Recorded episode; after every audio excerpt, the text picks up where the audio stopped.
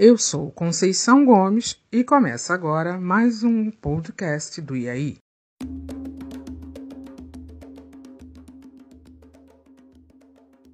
Olá, bom dia, boa tarde, boa noite ou boa madrugada. Dependendo da hora em que você está me ouvindo, vale a saudação. Hoje quero ajudar no entendimento dos conceitos sobre o feminismo. Antes, lembro a você que o objetivo em meus podcasts não são de determinar nenhuma verdade como absoluta. Minha proposta será sempre de reflexão baseada em leituras, pesquisas ou experiências pessoais. Então vamos lá. Como já disse, farei sempre uma interseção de algo cotidiano com uma arte, ou vice-versa. Hoje, a arte é literária. Ao ler o livro quem tem medo do feminismo negro, de Djamila Ribeiro, lembrei de uma conversa casual com uma amiga em que ela questionava irritada as ações das feministas. Ela me contou que o ramo empresarial no qual ela atuava dava preferência maciça aos homens. O cargo que ela ocupava tinha uma projeção mais ou menos de 15 para 1. A cada 15 homens contratados, uma vaga era destinada para a mulher. Ao contratar mulheres, a empresa tinha por obrigação ter banheiro e alojamento separados.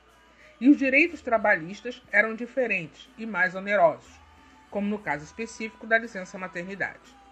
Ou seja, trocando em miúdos, a segurança física e sanitária e os direitos trabalhistas para um profissional feminino saíam caro demais para a empresa.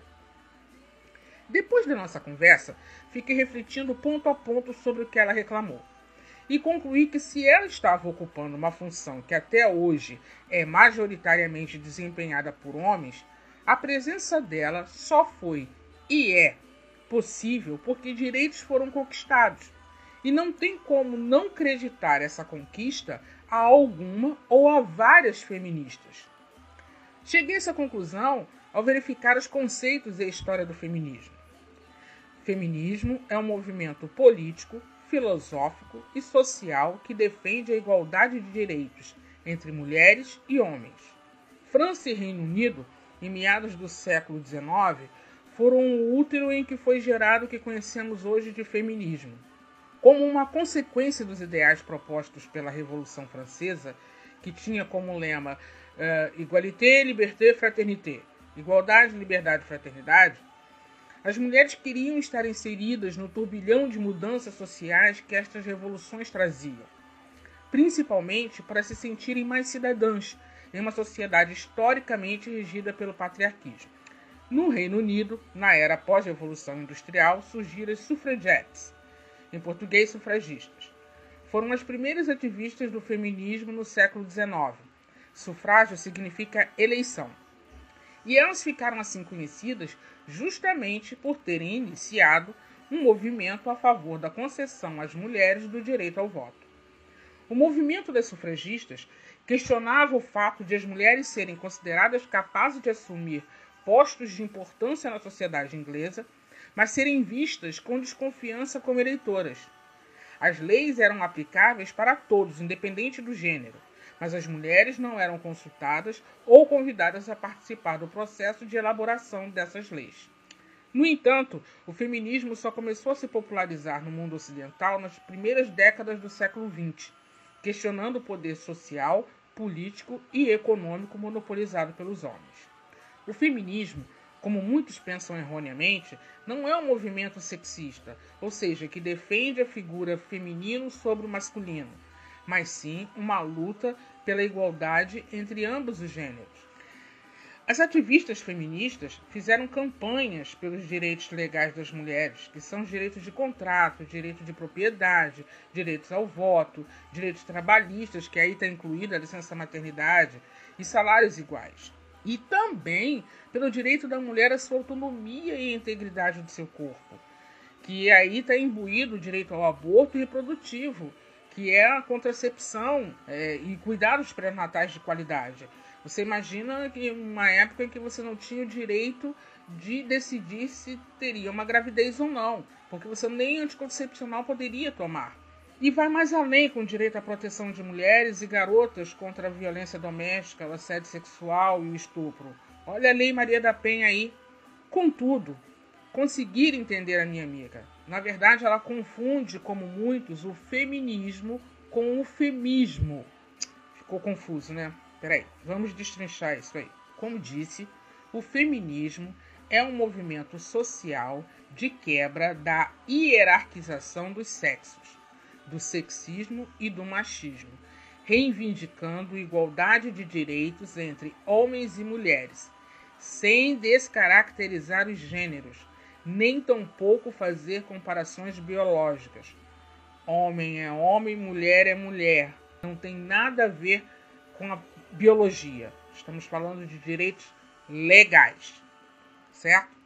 Já o feminismo pode ser considerado sinônimo do machismo, ao mesmo tempo que é seu oposto, pois trata-se de uma ideologia de superioridade da mulher sobre o homem. O feminismo, assim como o machismo, prega a construção de uma sociedade hierarquizada a partir do gênero sexual, baseada em um regime matriarcal. Bom, espero que tenha ficado claro o conceito do que é ser feminista, que nada mais é do que a mulher ter toda e irrestrita liberdade de decisão sobre o seu próprio corpo e ser respeitada e tratada com os mesmos direitos legais que os homens. Dá para ser feminista e feminina tranquilamente. O conceito de feminista querer ser igual ao homem em todos os sentidos é mais uma estratégia de um regime patriarcal e machista para frear as mulheres em busca de sua autonomia de vida. Agora que você já sabe a diferença entre feminismo e femismo, pergunto: você sabe o que é feminismo negro? O feminismo negro é um movimento social e um segmento protagonizado por mulheres negras, óbvio, com o objetivo de promover e trazer visibilidade às suas pautas e reivindicar seus direitos. No Brasil, deu início no final da década de 1970. Você deve estar se perguntando: já não existe o feminismo? Para que ter o feminismo negro? Não seria uma incitação racial? Não! A explicação é fácil. Desde que percebida em seus detalhes e principalmente vista como realmente é, sem peneiras para tapar o sol. Enquanto as mulheres brancas buscavam equiparar direitos civis com os homens brancos, mulheres negras carregavam nas costas o peso da escravatura e ainda ocupavam a posição de subordinadas. Porém, essa, essa subordinação não se limitava à figura masculina, pois a mulher negra também estava em posição servil perante a mulher branca. Ela era empregada. Ela não tinha o mesmo tratamento nem a, a mesma equiparação social e legal que uma mulher branca. A partir dessa percepção, a conscientização a respeito das diferenças femininas foi ganhando cada vez mais corpo. A atenção e a produção de conteúdo foram dedicadas a discussões de raça e classe, buscando romper uma zona de conforto que o ativismo feminista branco cultivava especialmente aquele que limitava sua ótica aos problemas das mulheres de boa condição financeira e acesso à educação. No entanto, isso não foi suficiente para que o feminismo hegemônico passasse a reconhecer as ativistas negras e resgatasse as memórias das mulheres que lutaram na linha de frente de diversos movimentos sociais. Para as meninas e mulheres que vêm a conhecer os movimentos pelos direitos da mulher, há um vácuo de modelos negros nos quais se espelhar. Mas não por falta de pessoas atuantes, e sim por causa da invisibilidade. Para retratar essa falta de informação, anote aí alguns nomes da militância feminina negra e procure conhecer seus trabalhos. Internacionalmente destaco Angela Davis, Alice Walker, Bell Hooks, a cantora Beyoncé, entre outros. No Brasil, temos Léria Gonzalez, Sueli Carneiro, Beatriz Nascimento, Jamila Ribeiro, que foi a minha fonte inspiradora para esse episódio. Jamila é mestre em filosofia e autora de vários livros. Neste livro que li, Quem tem medo do feminismo negro, ela diz uma frase, contextua a, e explica a importância do feminismo negro para a mulher negra contemporânea. O feminismo negro não é uma luta meramente identitária, até porque branquitude e masculinidade também são identidades. Pensar feminismo negro é pensar projetos democráticos. Atualmente, para minha alegria, não são apenas as mulheres que se intitulam ou compartilham de pensamentos feministas. Assim como existem mulheres que apoiam o esquema de uma sociedade machista, alguns homens se sentem impressionados ou incomodados com as regras de comportamento social do machismo e partilham da mesma visão de liberdade e direitos igualitários entre os sexos. Parece-me que é o pensamento de um poeta Welton Moraes. Ele diz assim no poema Manual: Quem vai poder dizer de onde vem toda a força desse ser que nada detém? Não me venha com costela de Adão. Isso não é explicação, mas um medo de admitir o que não se pode mais resistir. Ela não é sua propriedade, ela tem sua própria vontade. Não tem que fazer o que você manda. Ela anda com as próprias pernas. Se ela não é para o seu bico, por favor, evite o atrito. Quem corre um sério risco é somente você. Já passou da hora de pedir desculpas por agredir aquela que nunca deixou faltar a luz em seu caminhar.